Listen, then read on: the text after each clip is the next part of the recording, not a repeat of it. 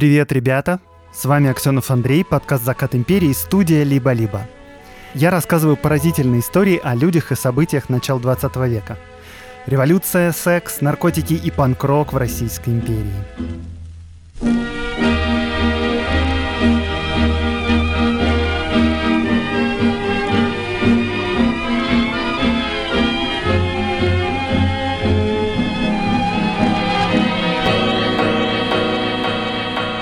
Такие новости, ребята. Восьмой сезон подкаста «Закат империи» подходит к концу. И следующий сезон, наверное, не раньше зимы. Осталось нам с вами только три выпуска. Хорошая новость, однако, в том, что начинается скоро новый сезон подкаста «Время и деньги», где я рассказываю о предпринимателях, которые меняли историю нашей страны. Еще э, приходите на стрим в первый понедельник октября, стрим в честь окончания сезона, и присылайте свои вопросы к стриму. Еще подписывайтесь, пожалуйста, на Patreon и Boosty подкаста, на закрытый телеграм-канал и на подписку либо-либо плюс в Apple подкастах. Я там буду продолжать выкладывать коротенькие выпуски. И мне, и нашей студии эта поддержка действительно важна.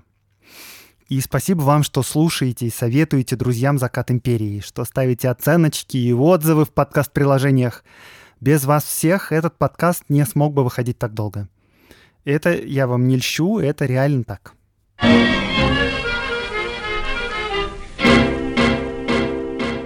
Обращали ли вы внимание на аватарку подкаста «Закат империи» в соцсетях?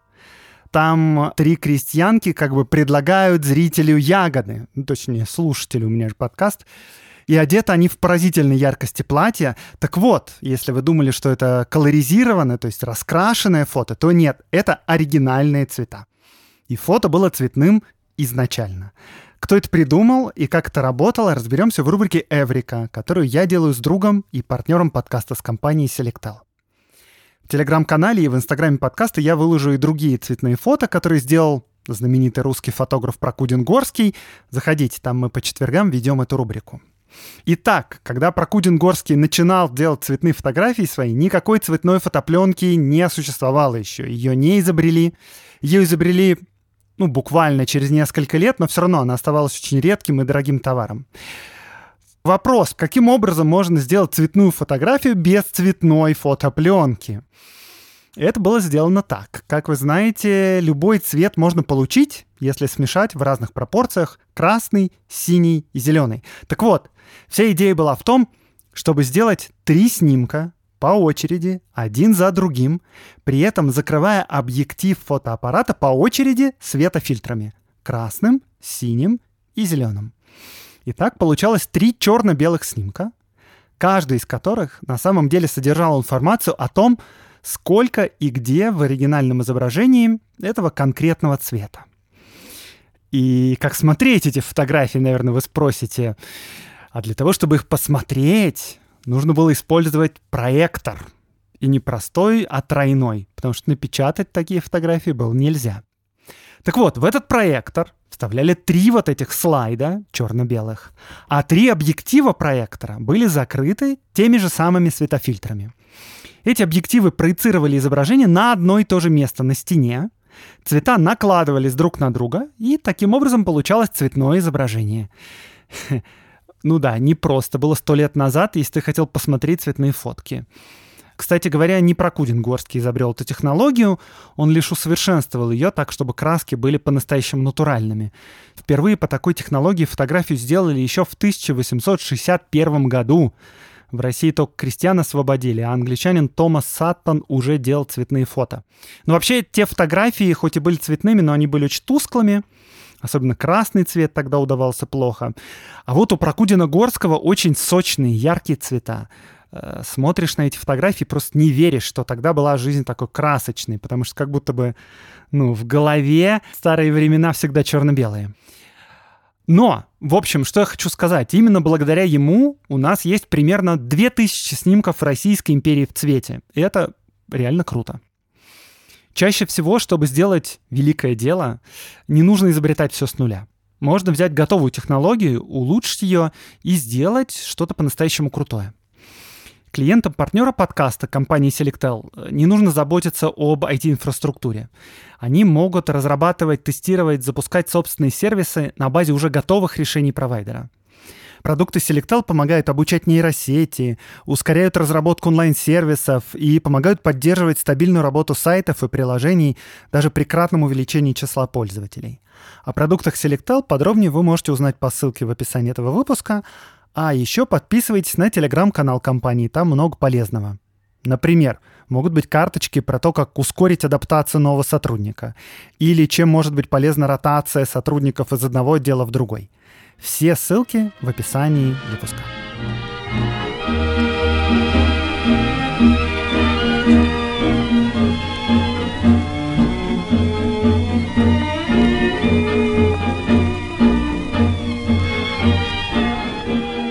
В ноябре 1914 года, то есть уже во время Первой мировой войны, вышел номер журнала National Geographic, полностью посвященный России.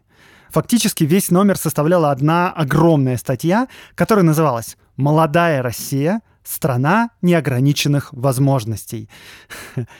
Да, как говорится, раньше трава была зеленее, и девушки красивее, и лонгриды, знаете, не чита нынешним, занимали весь номер. Статью эту написал главный редактор издания Гилберт Гровнер. Причем эта личность сама по себе замечательная. В общем-то говоря, то, что журнал National Geographic существует до сих пор, это именно его заслуга.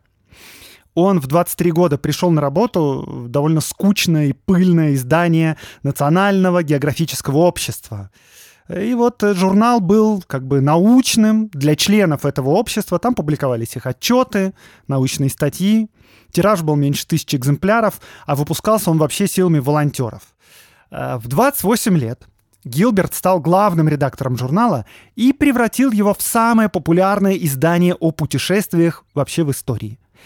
Идею того, как должен выглядеть и о чем говорить должен этот журнал, разработал именно этот журналист. Еще Гилберт Гровнер считается одним из отцов фотожурналистики. И именно благодаря ему почти половину содержания этого журнала стали составлять фотографии.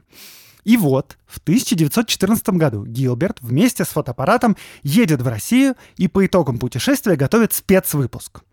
Частично в нем рассказываются удивительные для американцев детали жизни в России, а частично это все напоминает рекламный буклет для инвесторов в Россию. Гилберт буквально восхищен Россией и огромными возможностями, которые скрыты в ее недрах и людях. Гилберту очевидно, что эту страну ждет великое будущее, когда все эти богатства будут раскрыты во всей их силе. Сейчас я вас приглашаю проехать по России 1914 года и посмотреть на нее глазами американского журналиста и фотографа, кстати говоря, о фотографиях. Заходите в телеграм-канал и в инстаграм. Я там выложу фотографии Гилберта, о которых буду рассказывать в выпуске. И да, я еще постараюсь сегодня дать небольшой разбор и факт-чек того, что Гилберт пишет о России.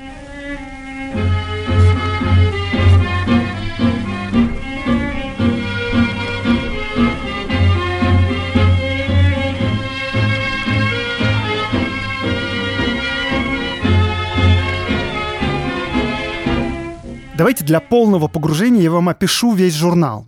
Первые страницы — это реклама размером как раз вот целиком страницу.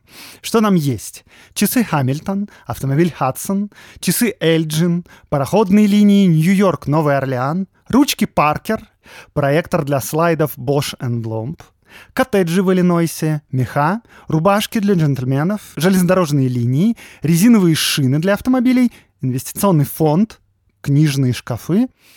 Много-много-много, очень много рекламы лакшери-класса, так сказать. И только на 18 странице начинается, собственно, сама история. Там написано вот что. Россия — это не просто страна.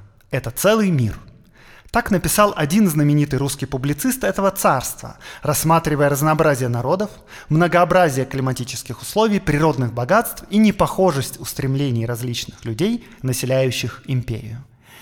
Э, Гилберт вначале пишет о необыкновенном многообразии Российской империи, от пляжей с пальмами в Крыму до сурового севера Белого моря, пишет, что страна огромная, И чтобы дать понять американцам, насколько она огромная, он говорит, ну она, представьте, что размером со все Соединенные Штаты, включая Аляску, но еще добавим туда Канаду, Мексику, Центральную Америку и острова в Карибском море. Вот такая большая.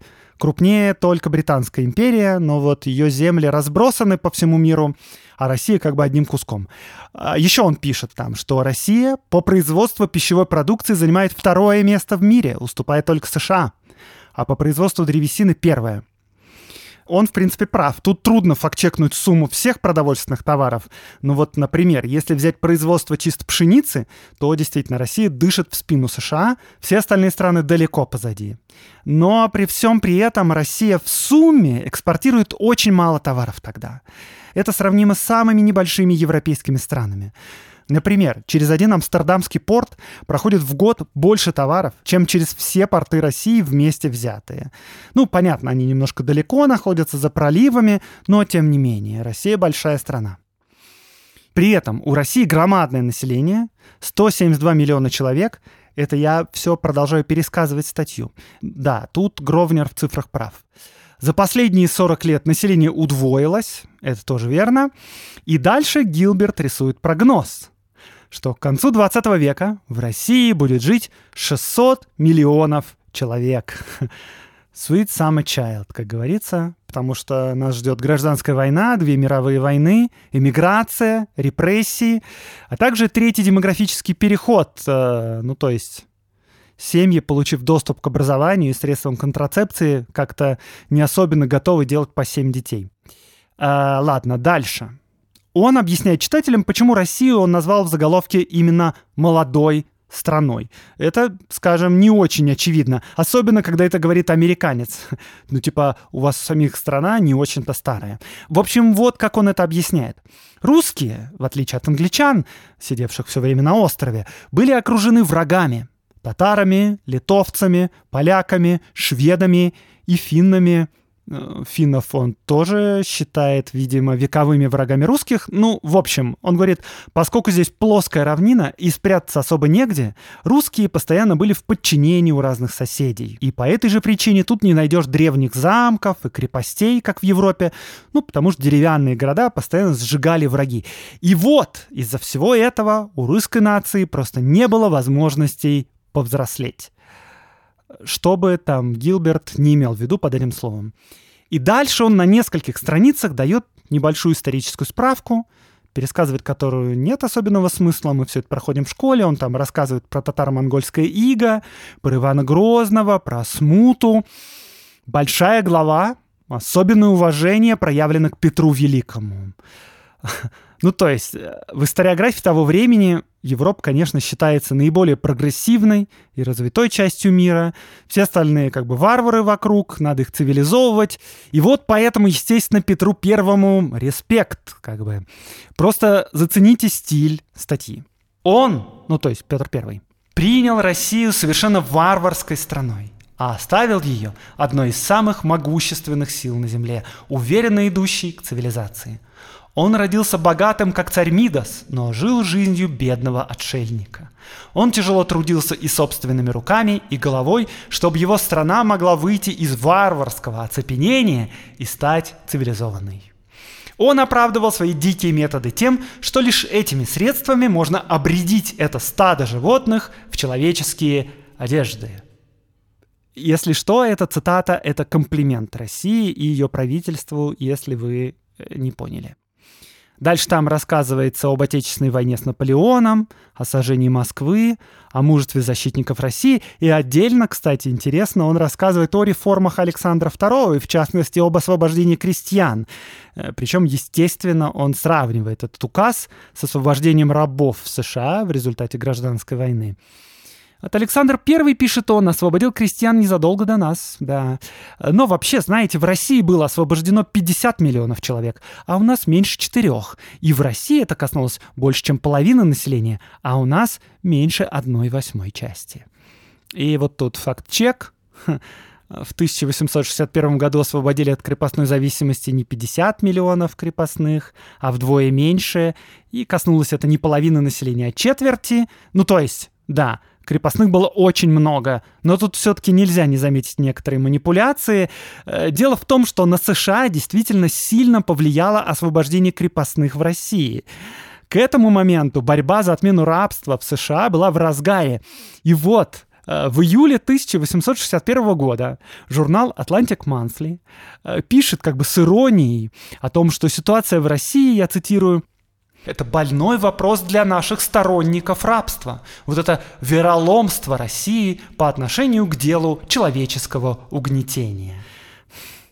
А, да, но я бы сказал, что положение рабов в США было сильно хуже, чем положение крепостных в России, потому что закон в России, например, ограничивал время работы на барина, и крестьяне в России могли заниматься торговлей и свободными промыслами. Ну, то есть с разрешения хозяина, конечно. Но они могли еще защищать свои права в суде, иногда даже выигрывать эти суды. Не всегда, конечно. Но, в общем, крепостное право защищать нет смысла. Я просто к тому, что рабы в США все-таки имели меньше прав, чем крепостные в России, но об этом в статье Гровнера как-то не упоминается.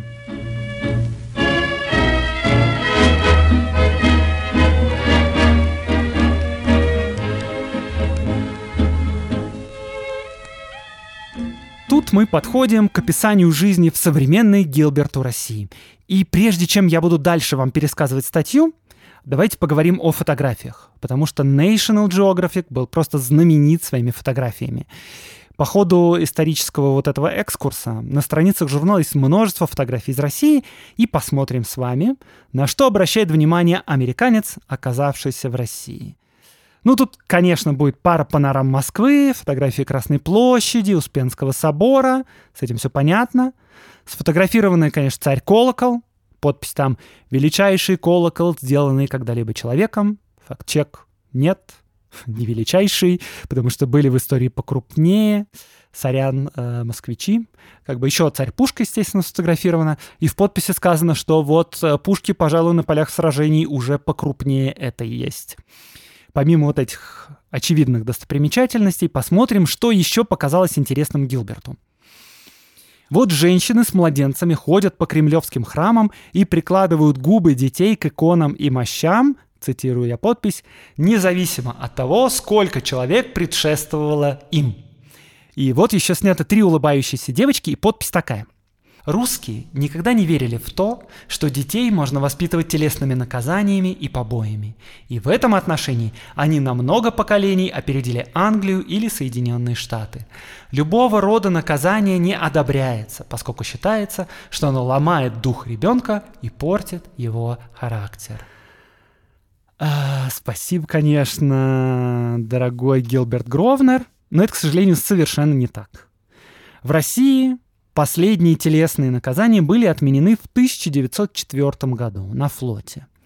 Но с одним нюансом телесные наказания для взрослых, потому что дети как бы не люди. И в школах, и в гимназиях, и дома детей пороли до самой революции. Розгами, вожжами, мокрыми веревками, ставили в угол коленями на горох и даже заставляли сечь друг друга кое-где. А, ладно, дальше. Сфотографированы двое человек службы охраны Кремля. Они одеты в военную форму, оба с медалями, и подпись такая. Все госслужащие, все школьные учителя и профессора в университетах, почтальоны и многие другие должны носить форму. Подсчитано, что каждый десятый россиянин носит форму всю жизнь. И это действительно так. Правда, многие россияне носили ту или иную форму всю жизнь, начиная с гимназии.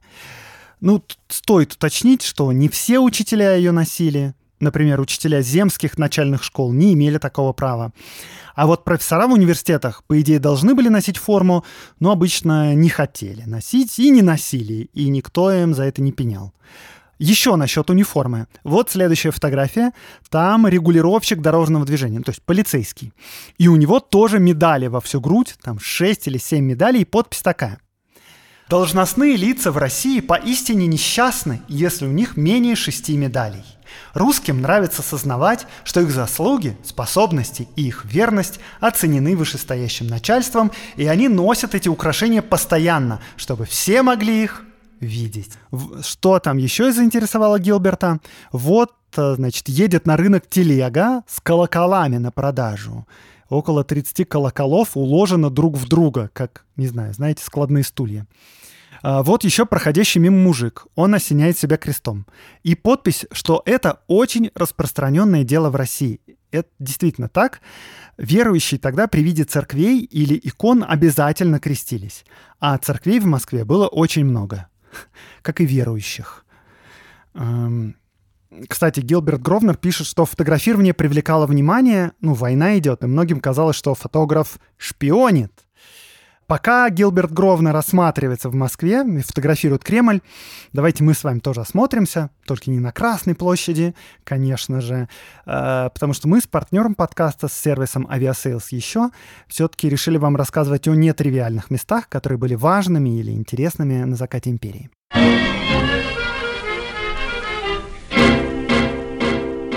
Помощью Aviasales еще вы можете получать персональные консультации о путешествиях, подборки секретных локаций от местных и аудиогиды с озвучкой кубик в кубе. А еще можно неплохо сэкономить за счет кэшбэка. И сегодня вместе с Aviasales еще я вам расскажу о моем любимом райончике в Москве, куда я вожу гулять друзей. Всю свою историю москвичи относились к историческому наследию своего города крайне безалаберно. Вы бы знали просто, сколько было скандалов в 19 веке, когда очередной купец строил безвкусный особняк и сносил при этом исторические здания. Постоянно это было. Москва застроена крайне хаотично. Никакого единого стиля даже не предполагается. Ну, мы все это знаем, за это мы и ненавидим Москву, и любим одновременно. Но есть один райончик, где можно гулять по улицам и не увидеть ни одной многоэтажки, ни одного современного офисного здания, никакого торгового центра, ничего такого. И вот тут, на извилистых улицах, можно словить ощущение, что типа вот, вот так выглядел этот город сто лет назад. И этот район между чистыми прудами и Китай-городом, ближе к чистым прудам. Например, там Кривоколенный переулок, Колпачный переулок, больше того, если там выйти к Хитровской площади, то можно заметить остатки хитровских трущоб. Чем кривее переулки и чем стремнее дома, тем вы ближе к цели. Еще там можно случайно выйти на дом Левитана во дворах, например, классное место. Или взять пирожок в лавке монастыря Иоанна Предтечи. Короче, там супер классно гулять. Мне там очень нравится. Надеюсь, и вам тоже понравится. Если вы в поисках еще большего количества интересных мест для путешествий, то оформляйте подписку на Aviasales еще. Сервис стоит всего 1490 рублей в год, а по нашему промокоду «Закат» можно получить скидку 10%. Ссылка в описании этого выпуска.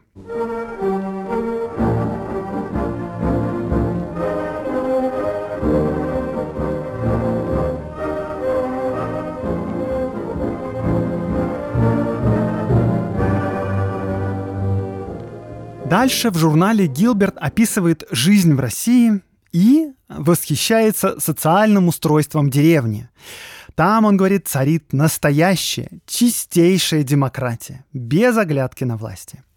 Каждый домохозяин приходит на сход, на местный парламент, и имеет один голос. И это собрание решает все важные вопросы в деревне. Ничего не будет сделано, пока сход это не одобрит. Даже, скажем, уборку урожая.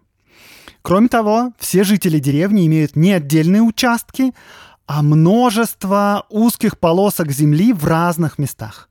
И таким образом получается, что вся общинная земля разделена, ну, как бы по-честному, потому что и плодородные, и сухие участки поделены поровну. И это все совершенно так и было. Но надо сказать, что он пишет это, когда аграрная реформа Столыпина действует уже 8 лет. И одной из ее целей было как раз разрушение общины. Потому что вот такая вот предельно справедливая ко всем жителям деревни система была крайне неэффективна экономически. Потому что и хороший работник, и ленивый получали в конце года примерно одно и то же. Крестьянин не мог посеять клевер, если все вокруг хотели посеять рожь, даже если он понимал, что в этом году клевер можно будет удачно продать. Крестьяне не удобряли свои полоски, потому что они не владели ими. Все вот эти общинные земли могли переделить заново, и он бы потерял свою удобренную землю. Короче, общинное устройство – это безусловный тормоз в сельском хозяйстве. Можно, конечно, понять восхищение американца демократическим устройством русской деревни, но, к сожалению, это устройство было неэффективным. А, кстати, вопрос, почему община все еще сохранялась, если реформа началась уже 8 лет назад? Ну, потому что она была добровольной. Правительство пыталось объяснить крестьянам, что выход из общины будет им выгоден. Для этого использовалась агитация, обучение, даже экскурсии в соседние губернии устраивались. Кстати, мне нравится, что там отдельная агитация была направлена на женщин. Им объясняли, что мужья будут меньше пить, если вы будете жить не в деревне, а отдельным хозяйством, потому что как бы соседей не будет, а без общества пить как-то не так весело. Дальше. В статье описывается социальная структура России. Тут почти 80% населения занято в сельском хозяйстве, в отличие от Британии и США, где такой же процент живет в городах и пригородах. И да, даже при этих цифрах на долю России, конечно, приходится большой процент мирового производства зерна, но все равно Россия далека от раскрытия своего потенциала. Здесь много богатой почвы, которая или не используется, или используется плохо. И в ближайшие годы, пишут в статье, надо ожидать, что Россия завоюет еще больший процент рынка. Ну, тут Гилберт ошибся, как известно, потому что Россия до революции, конечно, была одним из главных экспортеров пшеницы, а вот СССР со своими колхозными экспериментами дошел до того, что пшеницу пришлось импортировать из США и Канады. Э, если что, нет, импортировали не кормовую пшеницу, а хорошую, едовых сортов. Э, если бы об этом тогда сказали Гилберту, он бы, наверное, вообще не понял, каким образом можно довести Россию до закупки зерна за границей. Просто уму непостижимо. А дальше в статье идет речь про образование. А, и вот он пишет. По последней авторитетной информации от 1908 года в России на тысячу человек только 211 умеют читать и писать, то есть одна пятая часть. Причем на 20 грамотных мужчин приходится всего одна женщина. Но, Гилберт говорит, процент грамотных неуклонно растет, за 30 последних лет количество грамотных увеличилось в 4 раза. И еще он сравнивает Россию с США и пишет, что в США вот 100 миллионов человек, и из них 20 миллионов учатся в школах разных типов. А в России на 172 миллиона человек только 8 миллионов где-то учатся. Это все Гровнер пишет, и вот вам факт-чек. Гровнер перепутал переписи потому что 211 грамотных на тысячу человек населения было как раз в конце 19 века, а не в 1908 году. Это все информация по всеобщей переписи населения. Она прошла в 1897 году. И грамотных женщин, кстати, по ней всего в два раза меньше, чем мужчин. Ну, то есть не в 20. А еще в связи с грамотностью, вот что мне понравилось, Гилберт рассказывает, что с ним в России происходит постоянно одна и та же ситуация. Они с гидом садятся к извозчику. Гид называет, например, нужный магазин, его адрес. Извозчик приезжает на улицу и медленно двигается по ней и ожидает пояснений сзади от седаков. Извозчик доезжает до конца улицы и, к удивлению пассажиров, разворачивается и едет по ней же назад, пытаясь понять, какой именно дом требуется – и тут выясняется, что извозчик не только не может прочитать уличные указатели на домах, но даже не знает цифр. И, дескать, именно поэтому на многих магазинах и заведениях вывески продублированы знаками, разными калачами, сосисками, ножницами, шляпами, штанами и так далее. Еще он пишет, что рестораны имеют цветовые обозначения. Вывески с названиями покрашены в два цвета. Сверху зеленый и снизу желтый. Ну, то есть, чтобы можно было отличить даже неграмотному. Э, и это все в основном правда. Действительно, разные заведения писали названия разными цветами, чтобы можно было их отличить. Только, кажется, Гровнер перепутал цвета. Трактиры или рестораны имели красные вывески, а питейные дома двухцветную вывеску имели, красно-синюю. И вот в подтверждение того, что все магазины имели поясняющие картинки, как бы плакаты, э, дальше идет фотография. Э, на ней изображены подряд идущие магазины готовой одежды, и стены этих магазинов полностью закрыты плакатами с платьями, рубашками, обувью, штанами и так далее. И подпись к фото такая. Торговля одеждой на еврейском рынке. э, типа, да, а что это за еврейский рынок в Москве? Э, и вот, да, в Москве был район, где компактно жили евреи, если они имели право жить в Москве, потому что базово не могли они жить. А маленькое вот это московское еврейское гетто находилось в Зарядье. Вот что по этому поводу писала, например, газета «День». У нас на самом деле существует китайская стена, окружающая наше московское гетто – Зарядье. Здесь скромно приютились в тесных, серых, грязных помещениях большая часть нашего еврейского населения. Евреи как будто сроднились с этой местностью, и русское население, так сказать, с ним сжилось и свыклось, не питая к ним никаких недружелюбных чувств. Еврейское население Зарядья состоит из мелких торговцев и ремесленников, слепая приверженность к старине, та же бедность и нужда с их мелочными заботами, как в наших голодных северо-западных губерниях. Да, евреи, которые умудрились получить право жить в Москве, например, через службу или через образование или через женитьбу, они все концентрировались тут. От самого Васильевского спуска до Китайгородского проезда все было застроено ужасающими, просто немыслимыми трущобами. И при Союзе весь этот район снесли и построили здесь гостиницу «Россия».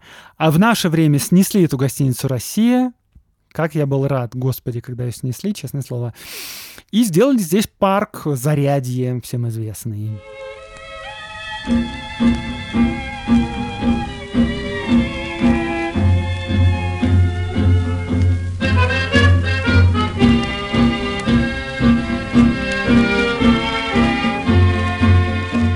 Дальше Гилберт пишет о положении женщин. И, судя по его словам, он Россию прямо ставит в пример.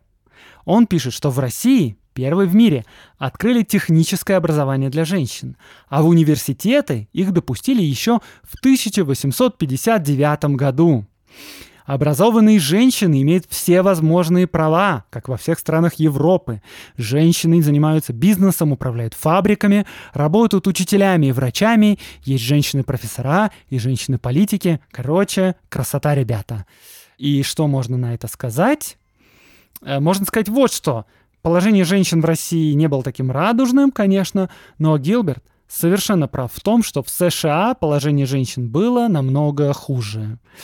Если взять образование, посмотреть просто вот на Гарвард, например, то там женщины получили право поступать в него только в 1920 году. И не на все направления, а только на одно – педагогическое. И то, знаете, только потому, что вот эта школа педагогики была как раз и открыта в Гарварде в 1920 году. Во всех остальных направлениях все было гораздо хуже. Знаете, например, когда студенткам Гарварда разрешили посещать Гарвардскую библиотеку Ламонт в 1967 году. Короче, восхищение Гилберта можно понять, хотя он немного приукрашивает действительность. В России женщины действительно получили возможность посещать лекции в университетах в 1859 году, но он-то пишет так, как будто они получили право там учиться. А нет, учиться они не могли там, экзамены сдавать не могли, и получать дипломы тоже не могли. Э, причем спустя всего 4 года, в 1863 для них закрыли уже эту возможность, и посещать лекции в университетах женщины смогли только после революции 1905 года. Частные высшие женские курсы были в России, действительно. Они давали университетское образование. Э, но, кстати говоря, и в США примерно то же самое происходило. Да. Посмотрим фотографии на страницах журнала. Там опять несколько открыточных видов. Новодевичий монастырь, Красная площадь, храм Христа Спасителя, трамвай едет. Причем там подписано, что вагон трамвай американский, на самом деле он российский. Это вагон типа F. Их делали на нескольких заводах в Нижнем, в Питере.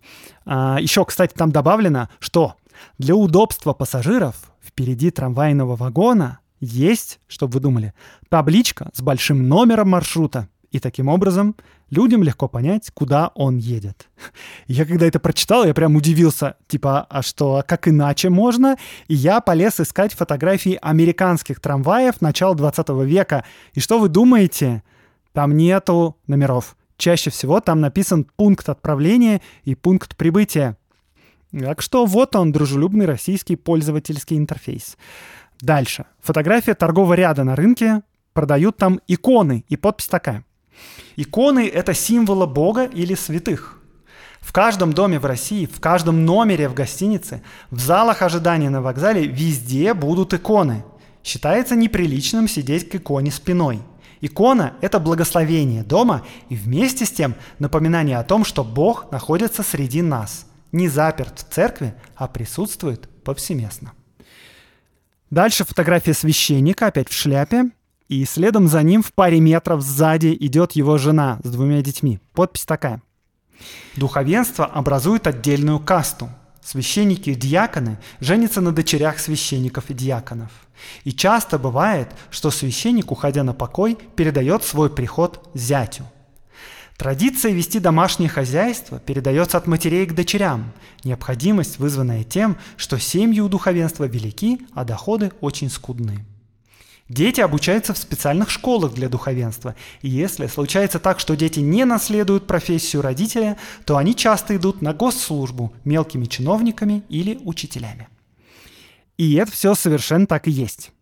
Во-первых, духовенство – это сословие. Попасть в него можно было только став церковным или священнослужителем. Это немного лучше, чем быть крестьянином, поэтому за должность, скажем, диакона люди боролись. Чтобы стать священником, нужно было закончить семинарию, а образование в семинариях было бесплатным за государственный счет – и еще, закончив семинарию, можно было поступить в университет. А в тогдашних условиях это означало просто вытянуть счастливый билет в будущую успешную жизнь.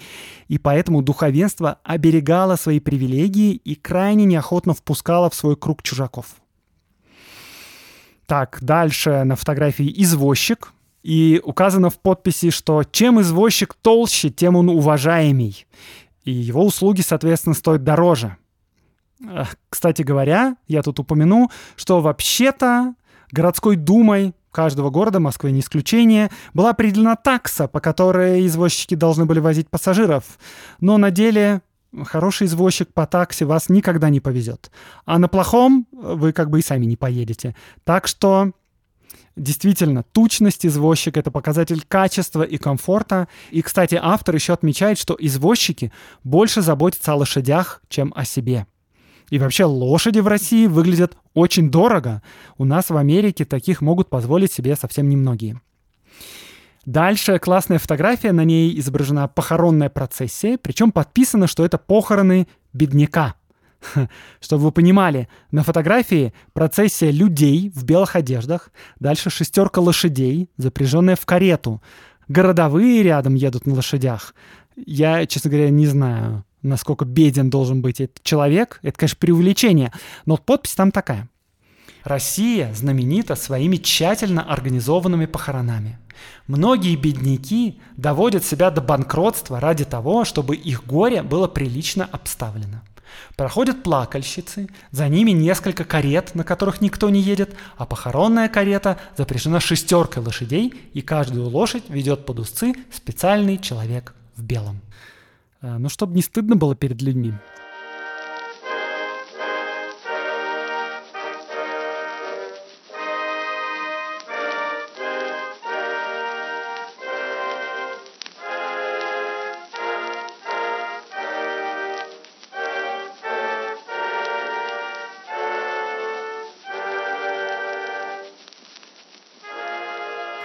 Следующая глава называется «Хорошо оплачиваемый правитель». И тут описываются личные земельные владения Николая II, которые составляют 2,5 миллиона квадратных километров. Э, поскольку такие цифры не помещаются в главе, то Гилберт поясняет, это примерно треть территории США. Э, годовой доход Николая II, пишет он, 30 миллионов долларов. Это тогдашних долларов, сегодняшних это получается почти 900 миллионов. И в качестве анекдота автор приводит диалог казначея и императора. «Ваше Величество, вы можете купить Моргана и Рокфеллера, и еще останется достаточно денег, чтобы купить Ротшильда».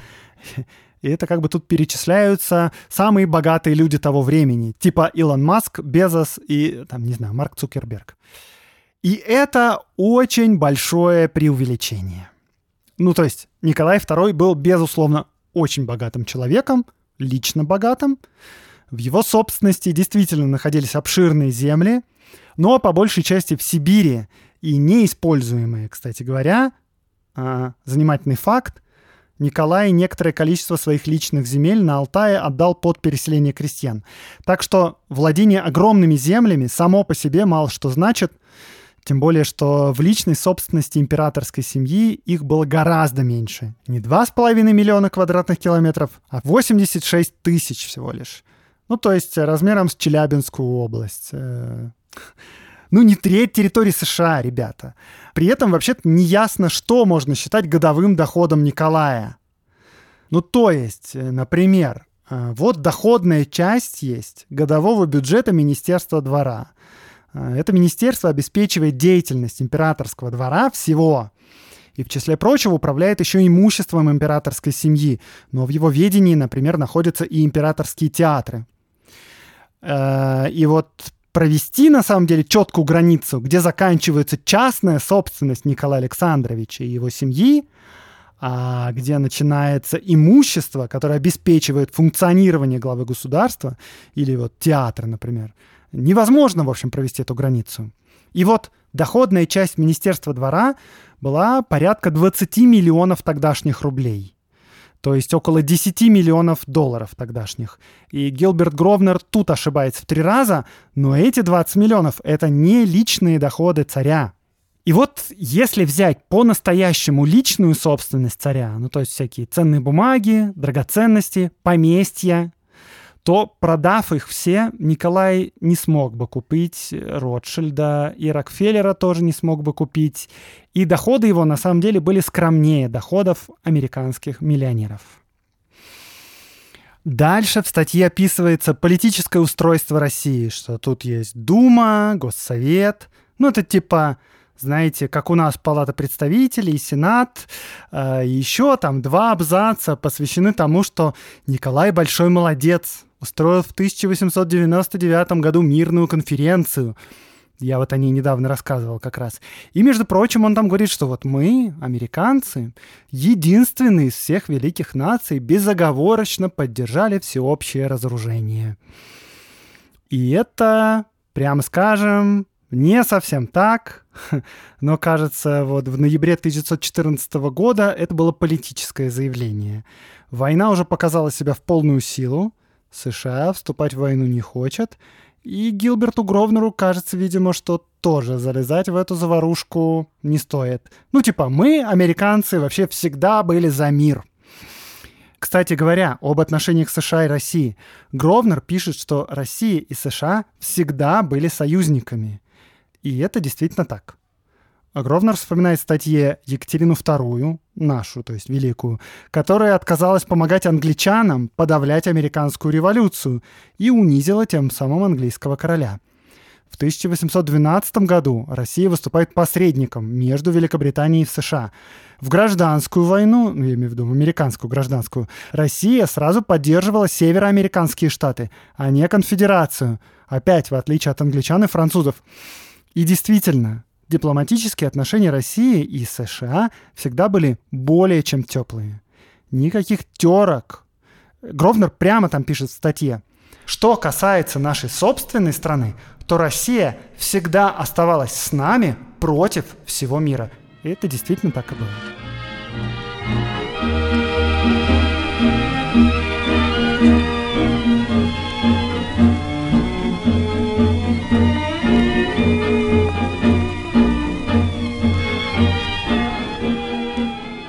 Следующая глава уже касается бизнеса напрямую. Там начинается прямо неприкрытая реклама инвестиций в Россию. Россия невероятно богата своими нераскрытыми полезными ископаемыми. Миллиарды тонн угля только и ждут рабочих рук, которые их достанут из земли, и огромные залежи железной руды готовы отправиться в доменные печи и только и ожидают, когда к ним проведут рельсы и отправят вагоны. Богатейшие запасы нефти ставят Россию на второе место в мире после США по производству топлива. Фактически – империя обладает всеми видами минералов от асбеста до цинка. Это в смысле от буквы А до буквы Z. И он описывает богатство Урала, золотые прииски Сибири, нефть Баку, миллионы гектаров лесов. И это пишет он только то, что открыто прямо вот сейчас. Он описывает промышленность, но говорит там только о текстильной, ну потому что действительно это был тогда единственный вид промышленности, который сформировал индустрию настоящую. И вот он говорит, рабочие в России получают крайне низкую плату, Рабочий Петрограда получает в среднем 40 центов в день, а американский рабочий в Нью-Йорке получает в 7 раз больше. Это я посмотрел для вас. Рабочий день тут до 11 с половиной часов. И за всеми этими строчками читается. Россия — это страна возможностей. Тут сейчас все слабо развито. Рабочая сила просто копеечная, полезных ископаемых несметное количество. Надо вкладываться в Россию. Так, ну что ж, пройдемся еще раз по фотографиям. Фотографий в номере в этом реально огромное количество. Я, пожалуй, положу ссылку на весь номер в описании этого выпуска. Полистайте его, он классный. Итак, в середине номера у нас есть несколько страниц с цветными фотографиями. Они все раскрашенные, колоризированные, довольно красочные. Там мужики и бабы в ярких платьях, казаки, собор Василия Блаженного, внутреннее убранство храмов и дворцов. Еще во второй половине журнала много фотографий разных этносов, которые жили в империи. Кавказские народы, татары, казахи, а также виды всяких гор и рек. А, так, что из интересного для нас? Вот зимняя фотография из Петрограда. Нева замерзла, и через Неву проложены трамвайные пути и пущен вагончик. И подпись такая. Лед в России зимой настолько плотный и твердый, что можно пустить трамвай. И действительно, так и делали каждую зиму до 1911 года. Так что, когда Гровнер был в России, он этого видеть не мог. В 2014 году трамвай уже не ходил по Неве. Но вообще он и зимой-то в Петербурге не был, собственно говоря. Он, кажется, был только летом. Дальше сфотографирован алкогольный магазин. Он закрыт. И подпись объясняет, что с наступлением войны царь объявил сухой закон. Самая последняя фотография такая. Деревянная изба и толпа мужиков с мешками. Подпись гласит «Иммигранты из России в Сибири». Группа российских крестьян прибыла в Сибирь, лишь имея одежду, что надето на них, немного муки, кустарно выделанную кожу и некоторое количество плотницких и кузнечных инструментов. За первый день они построили две печи из кирпичей, которые сделали из местной глины. Мужчины жгут в печах уголь, пока их жены делают хлеб. На второй день у них уже было шесть кузнечных горнов, а за 10 дней они построили себе грубые дома, сделали телеги, лопаты, перековали лошадей, причем всю руду нашли тут же.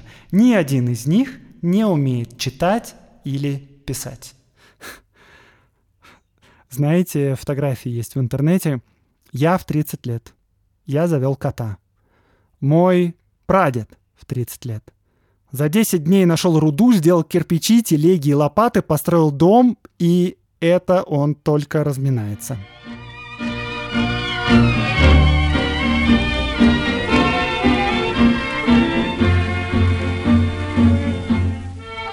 В заключении статьи сказано, Конечно, тому, кто приехал из страны со свободой слова, свободой печати и свободным образованием, многое здесь трудно понять. Американские газеты здесь, в России, цензурируются, и целые статьи запечатаны сверху черными чернилами сплошь.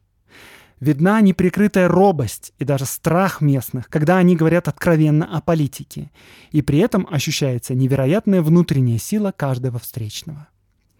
Но даже несмотря на все невежество и бедность российских масс в прошлом, закваска национальной интеллигенции начинает приносить результаты.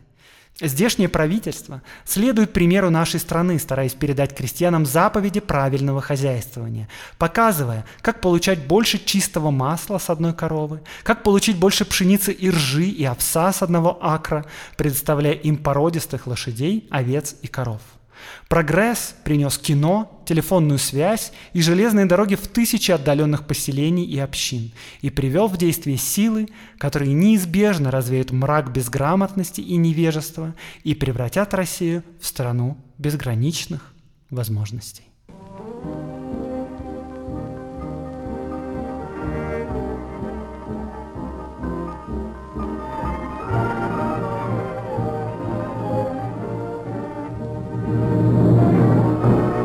Рубрика «Чтобы послушать».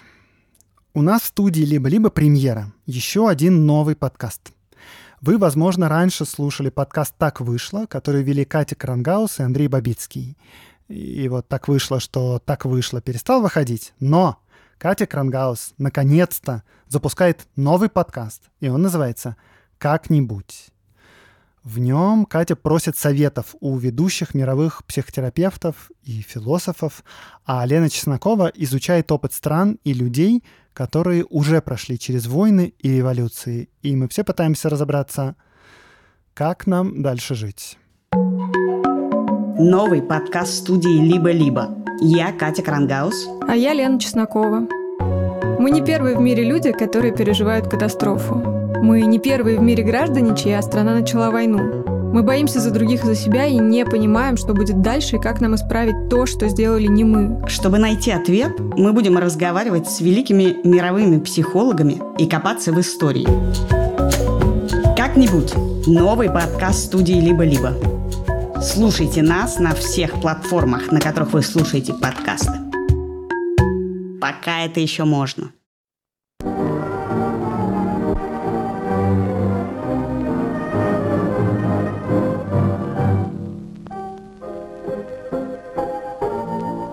С вами был Аксенов Андрей, подкаст «Закат империи» и студия «Либо-либо». Этот выпуск для вас готовили. Переводы с английского и общая редактура Виолетта Ремезова, факт-чек Ксюша Абросимова, работа со звуком Леся Бутенко.